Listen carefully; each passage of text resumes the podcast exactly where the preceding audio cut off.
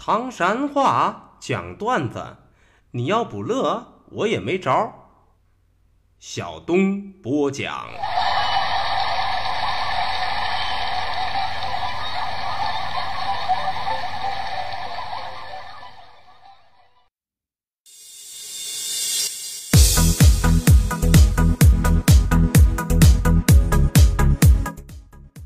讲段子谁最中？中国唐山找小东。老少爷们们、兄弟姐妹们，我又回来了。非著名段子演员小东，这下有力量。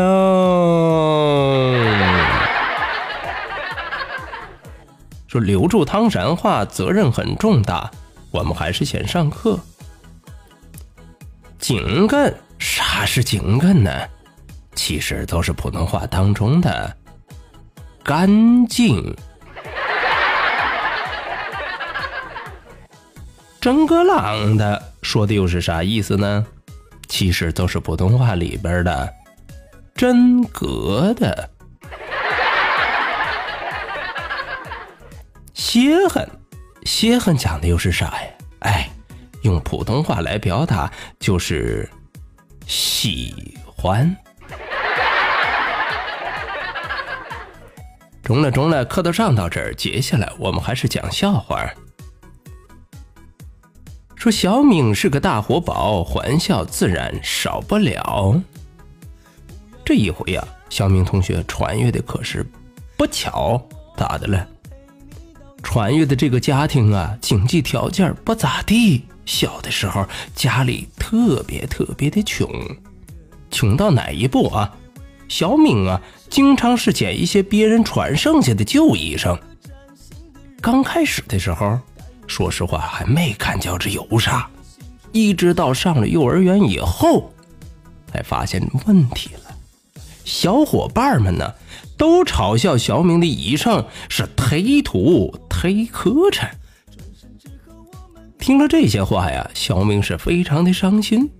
回到家之后是连哭带嚎的，都把这件事儿告诉了自个儿的老妈。老妈听了这话，当时是眼圈一红，头一低呀，正琢磨着咋劝自个的儿子咋做开解，宽慰他的小小的受伤的心灵。就在这个时候，没成想的是，一边的小明老爸愤怒的啪一拍桌子，都说上了：“我说。”谁他妈跟你乱说的？我可告诉你啊，这是老子小时候最好看的一件衣裳，知道吧？啊啊啊！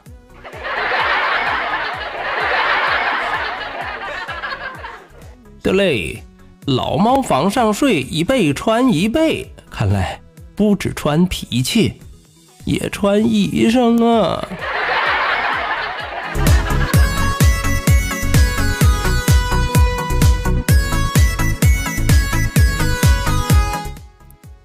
说要想比谁惨，小强也不善。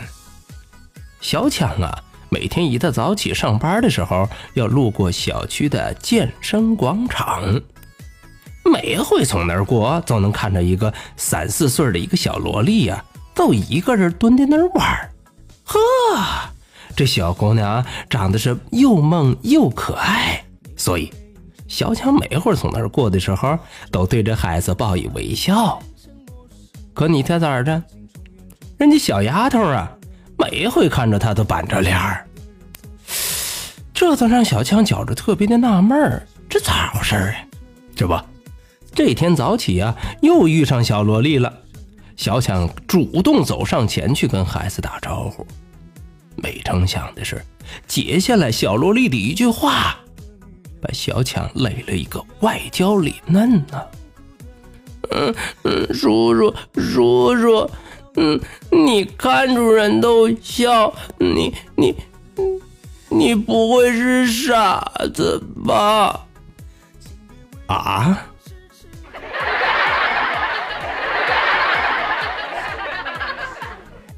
这这难道就是传说当中的热脸贴上冷贴话？哎，可怜的小强啊！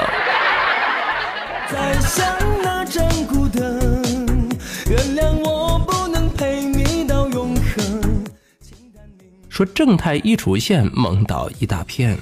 小军儿啊，这会儿有一个可爱的小侄子，大眼珠、双眼皮、高鼻梁、虎头虎脑，萌到不行不行，可爱到不要不要的。三四岁正好玩的时候。就说这一天啊，晌午爷俩正在家里头看电视，电视里头演的啥呢？正在说食品安全的问题。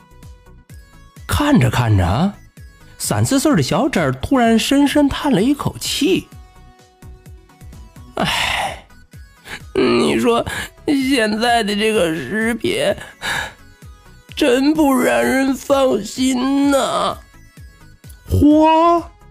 没成想啊，如此之小的小小年纪，孩子竟然有这样的认识，嗯，不得了，不得了！小军儿就想抓这个机会，接着教育他，千万不要再乱吃零食了。没成想的是，这个时候大胖小子非常有怨的看了一眼小军儿，说：“呃，我我练好人放炸鸡儿的一包薯片。”不知道让谁给偷着吃了，嗨，这个食品放家啊，也不安全呢。嗯嗯嗯嗯嗯啊！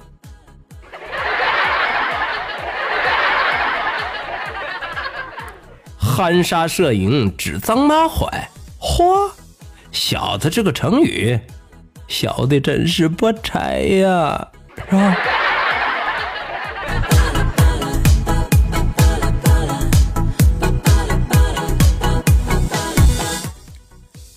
说小红是个好姑娘，搞笑大家真叫忙。这一回啊，小红穿越到了高中时期，从高一一直到高三啊，孩子的成绩一直是名列前茅，从来都是班里头前三名，没出去过。但是，可但是，但可是，最近一段时间出了一个让家长和老师都非常担心的状况，咋的了？小红早恋了。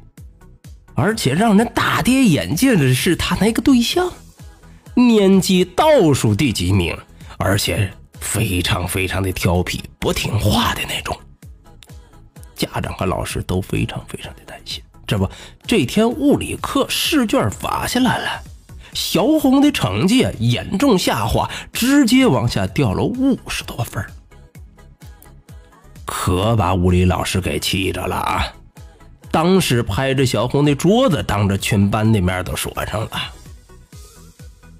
哎，小红啊，我知道你坠入爱河了，可是你好歹找条河坠呀！你说说，你说说啊，你找一臭水沟子栽进去，你这是走啥呀？啊啊啊！”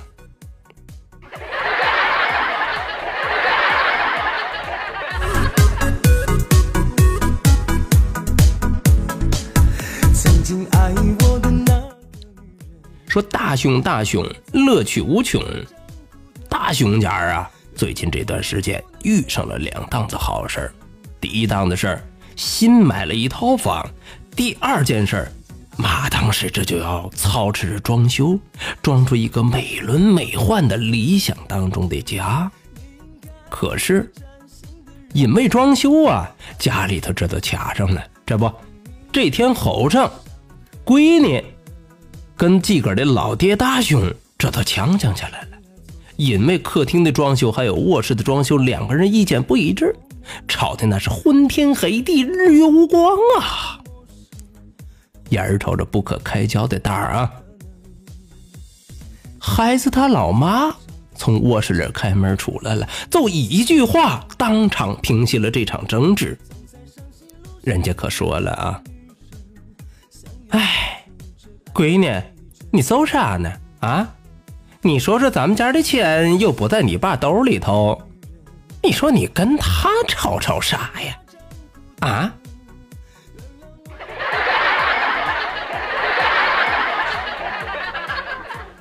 呃呃呃呃，对呀，老师家那小谁说的没错，叫经济基础决定上层建筑。哎，在家不管钱，啥都不能有意见哦。